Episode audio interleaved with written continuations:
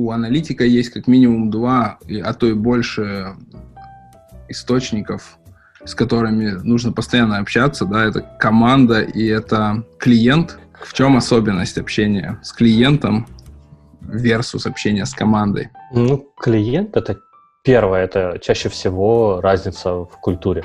В культуре общения, вот эти все те самые, как они называются, вспомнишь, различия, культурные различия. Да. Не помню, как называется. Ну да, cultural differences. Так да, cultural differences, спасибо. Я хотел это сказать. а, прежде всего, культурные различия и язык. А команда, ну, там другая сложность. Там куча других еще моментов вылазит, кроме того, что их много обычно. Второе, распределенные. Третье, они как бы, ну, если взять, знаешь, такую за аксиому, что аналитик, как представитель заказчика в одной ипостаси хочет, чтобы все было сделано здесь и сейчас, а команда uh-huh. с другой стороны, PM тоже, команда, наоборот, у них как бы другой полюс. Э, ничего не делать и получить все деньги за проект. Uh-huh. Естественно, такого нету. Но в целом команда всегда валит вопросами, типа, мы ничего не будем делать, пока не поймем, и это правильный подход. А аналитик э, всегда настроен на то, что, да блин, там все понятно, что вы мне парите мозг, тут же все ясно. Самое главное в общении с заказчиком, с командой, с кем бы то ни было, если у вас есть четкая цель, ну, то есть по бизнесу или какая-то личная, да, то есть вы не просто там сидите с таксистом, потрендите, то есть даже общаясь с таксистом можно как бы добиться цели, чтобы он бросил такси и пошел на шахту, например, работать, да. Mm-hmm. Все равно надо тогда готовиться к этой встрече, надо понимать, с какой целью вы идете. А, исходя из этого, разбивать ее на подпунктики, типа, ну, с чего начну, о чем буду говорить, чем закончу. Благодаря этому можно добиться цели своего общения. Ну, по сути, наша любимая адженда. Вот. Без нее общение получается неэффективным. Это вот, наверное, много раз замечали такие многие аналитики. У меня такое бывало, когда вроде мега важная встреча, вся команда собирается, куча архитекторов, а ты не очень-то подготовился, потому что у тебя была мысль, что тут все понятно, что я буду готовиться, фигня вообще вопрос. И все, и вот полтора часа выходишь измочаленный, ничего не решили, ху, только хуже стало. Через 15 минут уже я дрожащей рукой, держа дрожащей рукой чашечку чая, понимаю, что, блин, у меня же были все эти ответы, и можно было просто этот митинг закончить за, на 15, за 15 минут. Но на, на поплыл, да, там, как, как на, на ринге боксерском, пару ударов, и все, и ты пару вопросов, не в попад, не в тему, не в том порядке, в котором ты почему-то у себя думал, в голове это будет. Угу. Ты не ответил, поплыл, забыл, не вернулся, а тебя дальше уже э, распяли всего. А потом ты такой, блин, тут были ответы, тут были ответы, тут были ответы. Можно же было все это ответить и закрыть встречу. У нас получается, что адженда — это типа такой спасительный, спасательный круг, но надо на него смотреть постоянно, да, и типа за него держаться. Да, и, ну, тайминг тоже желательно соблюдать. И ориентироваться в этом всем. Но по факту это довольно сложно соблюсти, да, и приходится человека обрывать на полусловие или как говорить там типа вот мы не успеем, давайте там тогда отложим этот вопрос. И вот тут э, опять возвращаемся к такому слову как страх. Э, либо просто страх прервать важных людей в их общении, угу. либо страх использовать не те слова, довольно грубо сказать. И вот тут, конечно, начинаешь потеть, переживать, и, и, прежде молча ничего не происходит, а ты потеешь. Потому что ты не знаешь, что сказать, как их прервать, как мягко там свести разговор, как выйти из этой ситуации, когда все затягивается, время затягивается, общение.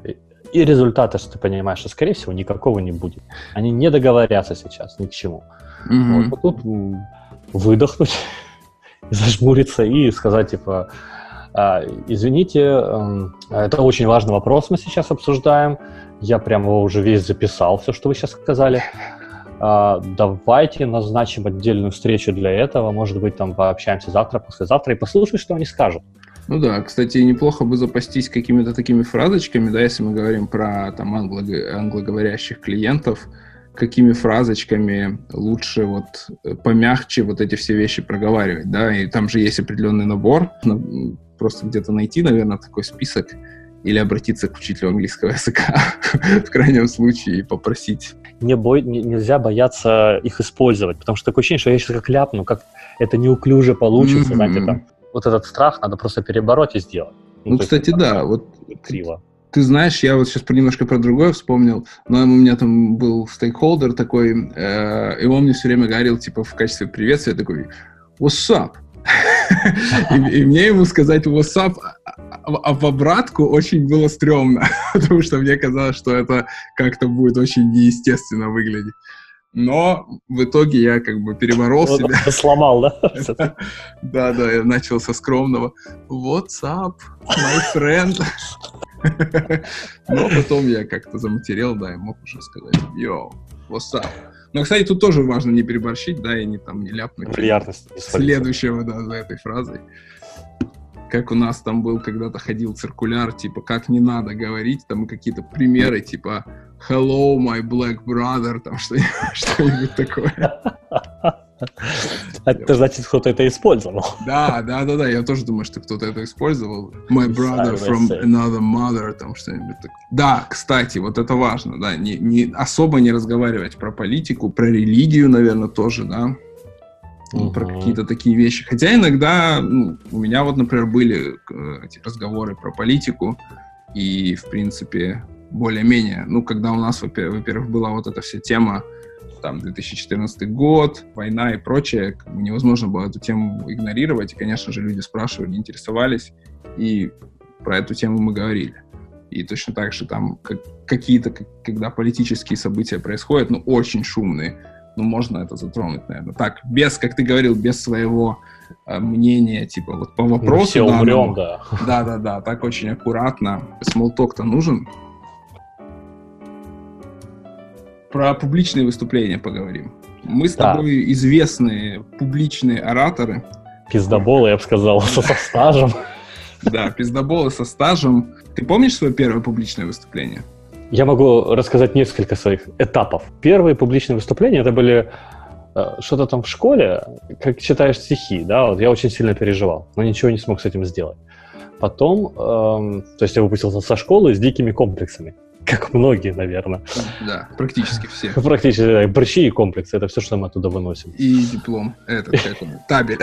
Э, да, аттестат, табель. Аттестат. Что мне помогло? На одной из работ была задача вот как раз катать с презентациями по стране, почти как этот выступать. Ага. Uh, у нас был свой проект менеджер да, продюсер Валентин практически. вот. И мы катались, да, вот по, по дирекциям областным банка одного большого, где внедряли систему закупок централизованную. Конечно же, ее все ненавидели, все не любили нас. То есть э, очень не любили в этих дирекциях, когда мы приезжали и говорили, «А теперь все закупки будут прозрачны. Вот. Приходилось тушить конфликты, э, сопротивление. Выступление было типа два дня на дирекцию, по 8 часов выступления. Угу. Выступаешь ты, потом Пипец. твой потом ну, а, а тебе ассистирует твой компаньон, а на следующий день он выступает, а ты ему ассистируешь. Иногда получалось так, что я приезжал, а со мной приезжало еще четыре директора. То есть, естественно, они мне только ассистировали. Ага, вот, вот так даже. Я два дня выступал. Или там, допустим, у нас какие-то большие празднования были, и коллега-ассистент на, на следующий день просто не мог прийти. О, это, кстати, вот когда два дня подряд, это маленький урок английского языка, это называется back-to-back. Хорошо, спасибо, я посмотрю. И вот так вот откатали, там, допустим, с ноября-декабря, по-моему, до марта-апреля, вот я в 16 дирекциях выступал или в 15. Я сломался, короче. Он меня просто сломал в том плане, что все мои комплексы их размазало катком. у тебя тупо нет, ну, у тебя нет выхода. Вот ты когда выходишь перед аудиторией, там 30-40 человек, которые тебя ненавидят по умолчанию, если ты этого не сделаешь, то этого не сделает никто, тебя уволят. Вот супер мотивация, как бы. Вот так вот и поломалось мое поломалась моя боязнь выступать перед аудиторией. Не, ну я, я думаю, конечно, если у тебя там 16 этих презентаций, то как минимум там после какой-то пятой ты уже перестал, наверное, ощущать какой-то стресс, да, ты в принципе, ты же одно и то же рассказывал каждый раз. Ну, оно чуть-чуть менялось, я же говорю, мы э, корректировали, но в целом, да, ты уже как бы, э, канва одинаковая, угу. цель, цель одна и та же.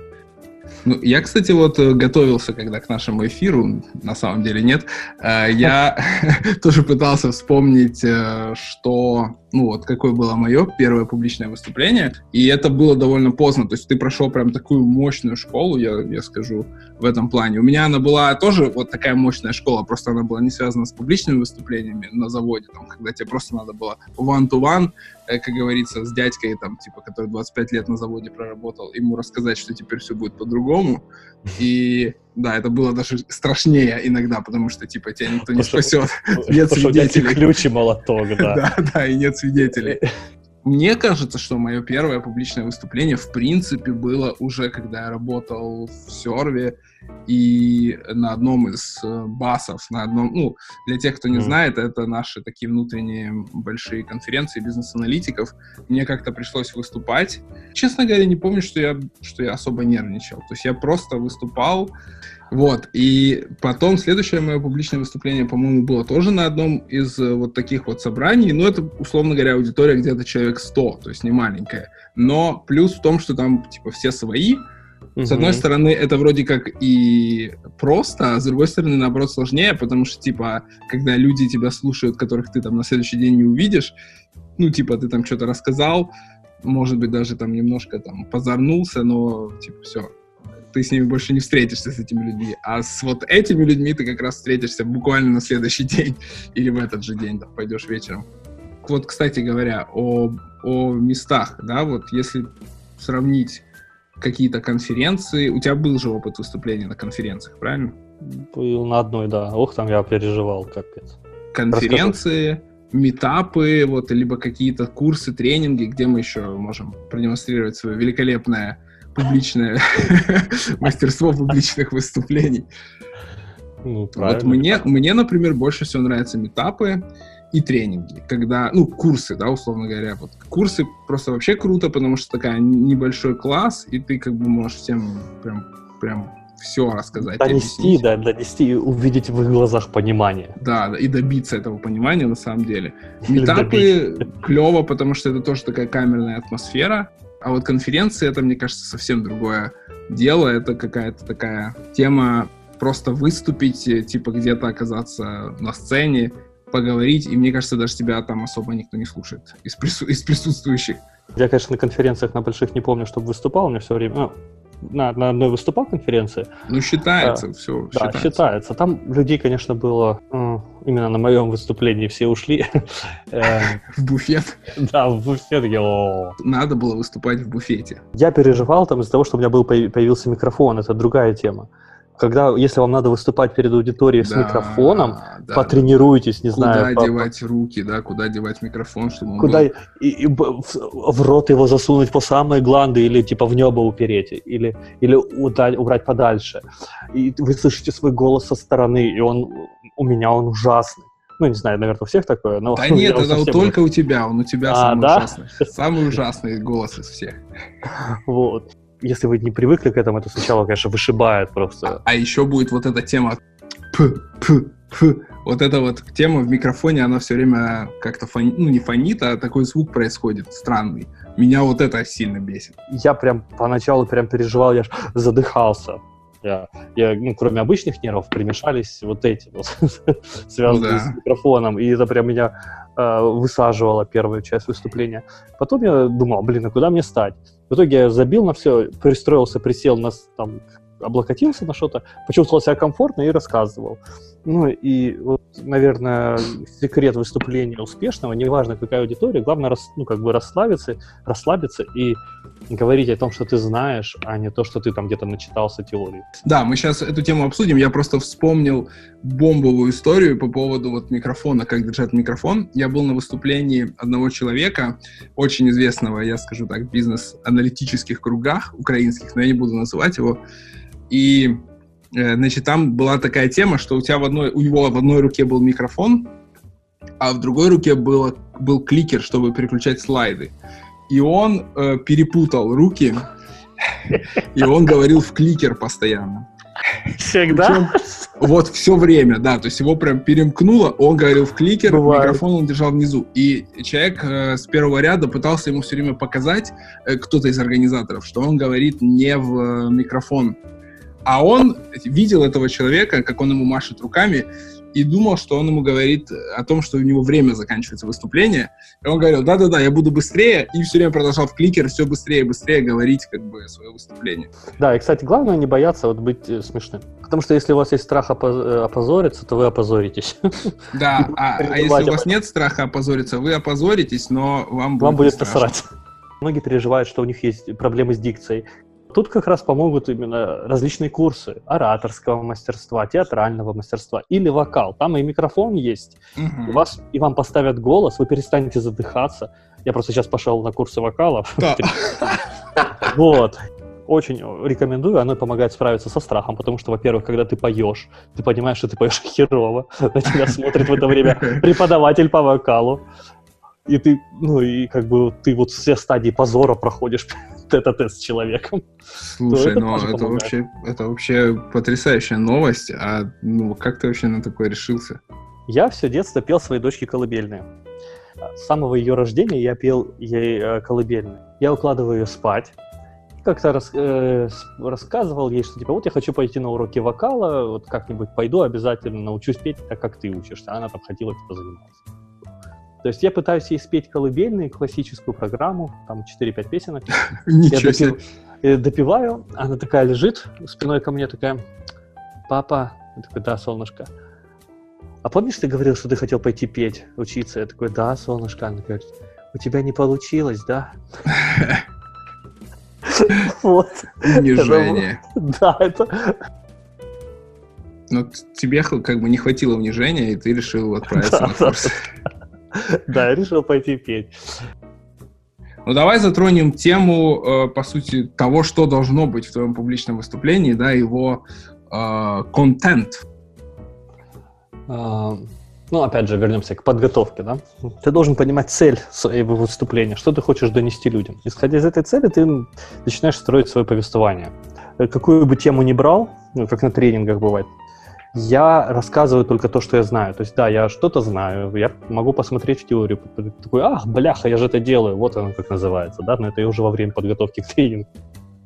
На слайдах может быть теория, но я когда рассказываю, я стараюсь рассказывать именно на примерах, потому что э, так получилось, что уже опыт мой, который я нажил, настрад, выстрадал, он позволяет уже найти пример к любой теме, там, практически любой раздел. Мгм. Так или иначе что-то случалось. Чаще это какие-то неуспешные сценарии, но это как раз вот что ты рассказываешь, рассказываешь, тебя, а тебя спрашивают из зала, а как тогда правильно делать? Я тогда отвечаю, говорю, не знаю, нет ответа, я еще не нашел его. Ну, кстати говоря, вот эта вот тема, она имеет же под собой даже какое-то научное обоснование, потому что мы все люди э, испокон веков э, рассказывали друг другу истории, да, какие-то. И на вот этих историях наша память и основывается. То есть, когда ты что-то просто рассказываешь, типа, вот есть там такое-то, такое-то, э, типа, должно быть так-то, так-то, это усваивается человеческим мозгом гораздо хуже, чем если ты бы рассказал это как какую-то историю. Да, вот как ты говоришь, я привожу примеры из своей практики, я тоже этим пользуюсь приемом и люблю рассказывать какие-то интересные истории, а- особенно если они там какие-то смешные, да, либо там просто имеют какой-то неожиданный поворот, они вообще запоминаются отлично, и с ними Мгм. запоминается вместе вот тот самый материал, который ты хочешь, э, собственно, чтобы твои слушатели запомнили. На самом деле многие приходят на конференции, на метапы, иногда просто не для того, чтобы что-то услышать умное, а чтобы потом по- потрындеть. конференции, в принципе, это же, наверное, все-таки не место, где стоит искать чего-то нового, да, либо э, место, куда ты приходишь чему-то научиться. Это скорее место, куда ты приходишь просто, чтобы понетворкаться, пообщаться с коллегами и там просто как-то провести время социально. Поэтому меня, честно говоря, просто убивают цены и на некоторые конференции. И я, слава богу, ну, имею иногда возможность туда прийти по пригласительному бесплатно. Я понимаю, как бы, что там и себестоимость достаточно высокая, потому что, ну, организация действительно дорогая. Но, блин, э, за какие-то тренинги, да, я готов. Там, если пойти, там какой-нибудь приезжает крутой мэтр э, бизнес-анализа, да, вот пойти к нему на тренинг, что-то для себя узнать. Наверное, я готов. Я так не делал, конечно, никогда, но, наверное, я потенциально готов заплатить какому-нибудь там Карлу Вигерсу, и который приедет э, ко мне домой и научит меня лепить пельмени. Кстати, да, сейчас как бы тема конференции, наверное, вообще не актуальна, потому что... Удаленно. И вот мы подошли Коронавирус. Да, и вот мы подошли к удаленному общению, в смысле да. общению на расстоянии. Как тебе вообще работается на удаленке? Это сложный вопрос. А, на самом деле, вот я только сейчас научился работать на расстоянии удаленно. Mm. Меня, честно говоря, вот довольно сильно раздражают все эти, все это нытье там в Фейсбуке и, и во всех остальных э, пабликах о том, что, типа, ой, как тяжело работать дома, типа, все отвлекают, на все отвлекаешься, там, дети дома и так далее. Ну, я, например, научился работать удаленно уже давно, я как бы это практикую довольно давно. Э, у меня вообще есть традиция, типа, летом работать с дачи, и вообще там все, за все лето я бываю в офисе очень немного. Мне даже, наверное, дома работать комфортнее, потому что я могу меньше отвлекаться, потому что я в офисе отвлекаюсь постоянно. Вижу каких-то людей, с которыми я хочу потрындеть, и... Я помню. Да, и я как бы отвлекаюсь. Но на самом деле я и в офисе, и дома работаю эффективно, потому что я умею фокусироваться. Я думаю, что это самый главный успешный, э, ну, успешный Блин, успех. сказать? Успешный успех, да. Это самый, самый главный фактор успеха работы, в частности на удаленке, это умение фокусироваться на задачах. Этот фактор будет важным и для работы в офисе, но дома он становится прям принципиальным. То есть, если вам сложно фокусироваться на задаче, ну, я не знаю, по... есть вот метод помодора, например, да, или помидор, как-то uh-huh. так он называется. Суть, суть его в том, что ты, типа, отключаешь все мессенджеры и все-все-все, и тупо там в течение 20 минут концентрируешься на какой-то задаче. Э, можно попробовать начать с него и потренироваться. Но на самом деле, я, по-моему, так и делал когда-то лет там 10 назад. Но я научился э, в итоге просто тупо, вот у меня есть задача, я знаю, что мне ее нужно выполнить, и я буду сейчас заниматься не, ну, конкретно этой задачей. И мне не страшно, если где-то у меня рядом там э, подошел ребенок или что-то меня спрашивает, я могу ему помочь, ответить, но у меня в голове все равно типа фокус на задаче. То есть меня это не сбивает. И, кстати говоря, вот, например, все митинги, которые мы проводим, абсолютно не надо переживать, если к вам подойдет ребенок, да, либо кот, либо что-то еще, э, в кадр попадет, в, ка- в камеру, это нормально, все сейчас работают, в принципе, дома, и ничего страшного не произойдет. То есть я вообще как бы не вижу проблемы в том, чтобы отвлечься там на минуту, сказать, сори, я сейчас поставлю ребенку там какой-то мультик и вернусь к общению, да, вот у меня прям буквально на прошлой неделе были такие кейсы с клиентом, мы общались, я говорю, ну, типа, сорян, все работают дома, посмеялись и продолжили общение. То есть вообще никаких проблем нет. Э, у меня нет никакого отдельного кабинета, где я там закрываюсь от э, там, всего мира, и я должен концентрироваться на работе. То есть нет такого. Просто у тебя есть задача, ты ее делаешь, ты на ней сконцентрирован в голове в своей, и все. Не надо просто отвлекаться на Facebook. Вот мне кажется, все, все, все эти ребята, которые пишут Facebook, они же отвлекаются на него. Это я подтверждаю. Да. А, а вот еще другой есть момент, который мы не обсуждали. Это, кроме работы удаленно, ну, как а, нам очень актуально сейчас, это проведение удаленных тренингов, э, когда все сидят удаленно. Тренинги да. и груминги. Вот это интересно. С какими проблемами ты сталкивался и как ты их решал? Ну, вот сейчас как раз я работаю в проекте с удаленной, абсолютно, абсолютно удаленной командой, как и ни странно, да, и ввиду коронавируса, и ввиду того, что команда, в принципе, в других городах находится. И ты знаешь, я действительно, поначалу мне немножко это было тяжеловато, потому что когда вы все в одном помещении на том же груминге, да, ты можешь, ну, видеть там, условно говоря, даже по реакции людей, да, что что-то непонятно, либо у кого-то назревает вопрос, и ты прям вызываешь его, говоришь там, о, чувак, я вижу, ты не понимаешь, там, что тебя смущает. Э, с удаленной работой это сложнее сделать, потому что ты чаще всего не видишь лица людей, даже если они как бы камеру свою включают, ты, как правило, шаришь свой экран, да, и там сосредоточен на том, что ты рассказываешь какую-то информацию там по требованиям.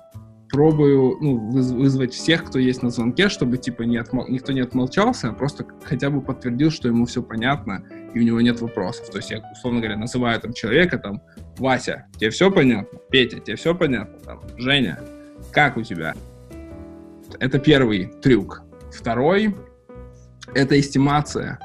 Uh, опять же, да, раньше, ну вот, в моем опыте, мы часто эстимировали команды там playing poker, да, какие-то карты, либо там на пальцах можно было выкидывать эстимейты, либо можно было выкидывать их на экране телефона.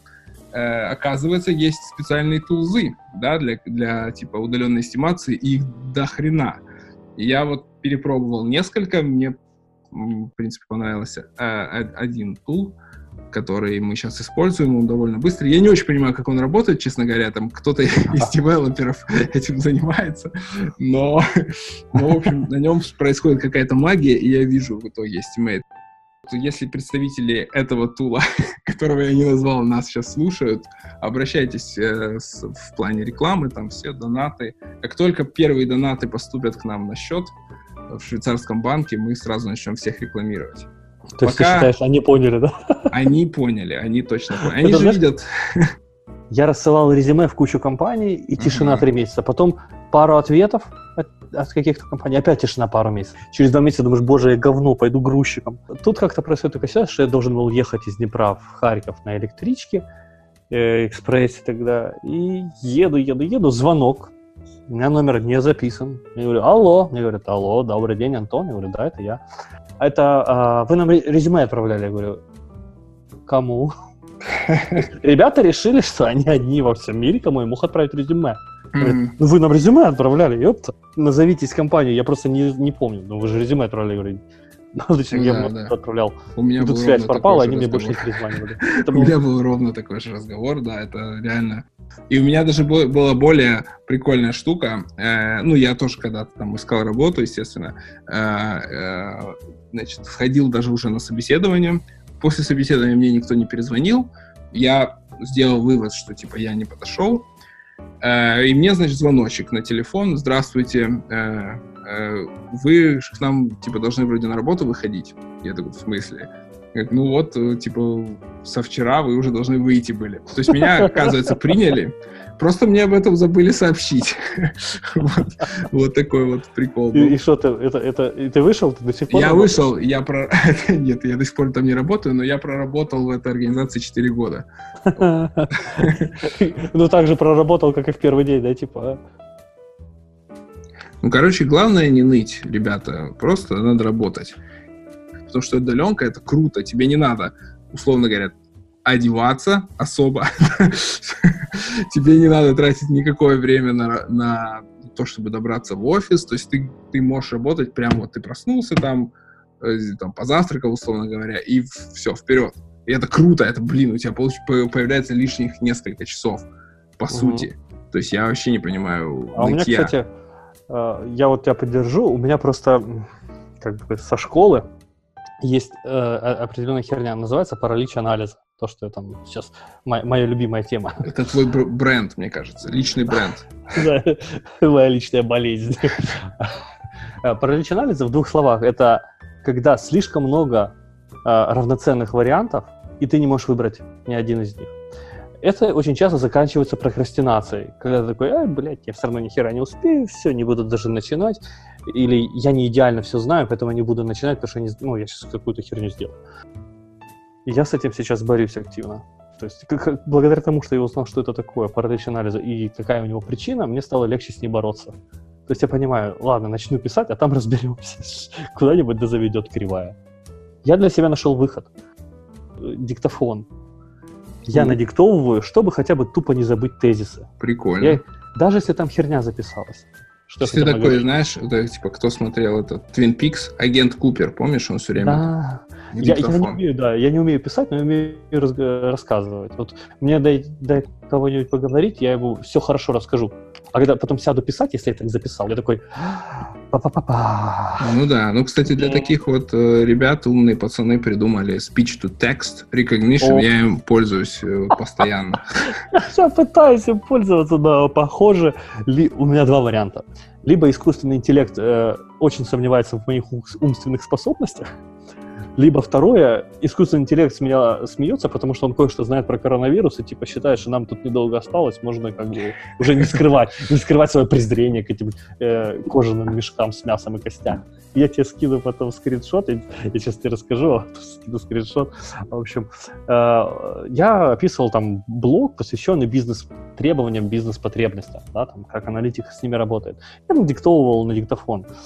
И вот я сажусь на утро, открываю третью или четвертую запись, а там идет там аналитик работает, э, обрабатывает бизнес, собирает бизнес-требования, пиздос потребности. Типа, подожди. Я сначала, конечно, выпиваю алкоголь, чтобы послушать свой голос, а потом... А, так ты, наверное, выпиваешь алкоголь перед записью этой, поэтому там. Поэтому пиздос, да, э, Хочу передать привет всем, кто дослушал нас до конца. И если вы это сделали, вы просто герои. Пишите нам в комментариях, какие-то умные вещи, мы потом их обсудим обязательно. Да. Все, хорошо. Всем спасибо. Значит, я готовлю тогда.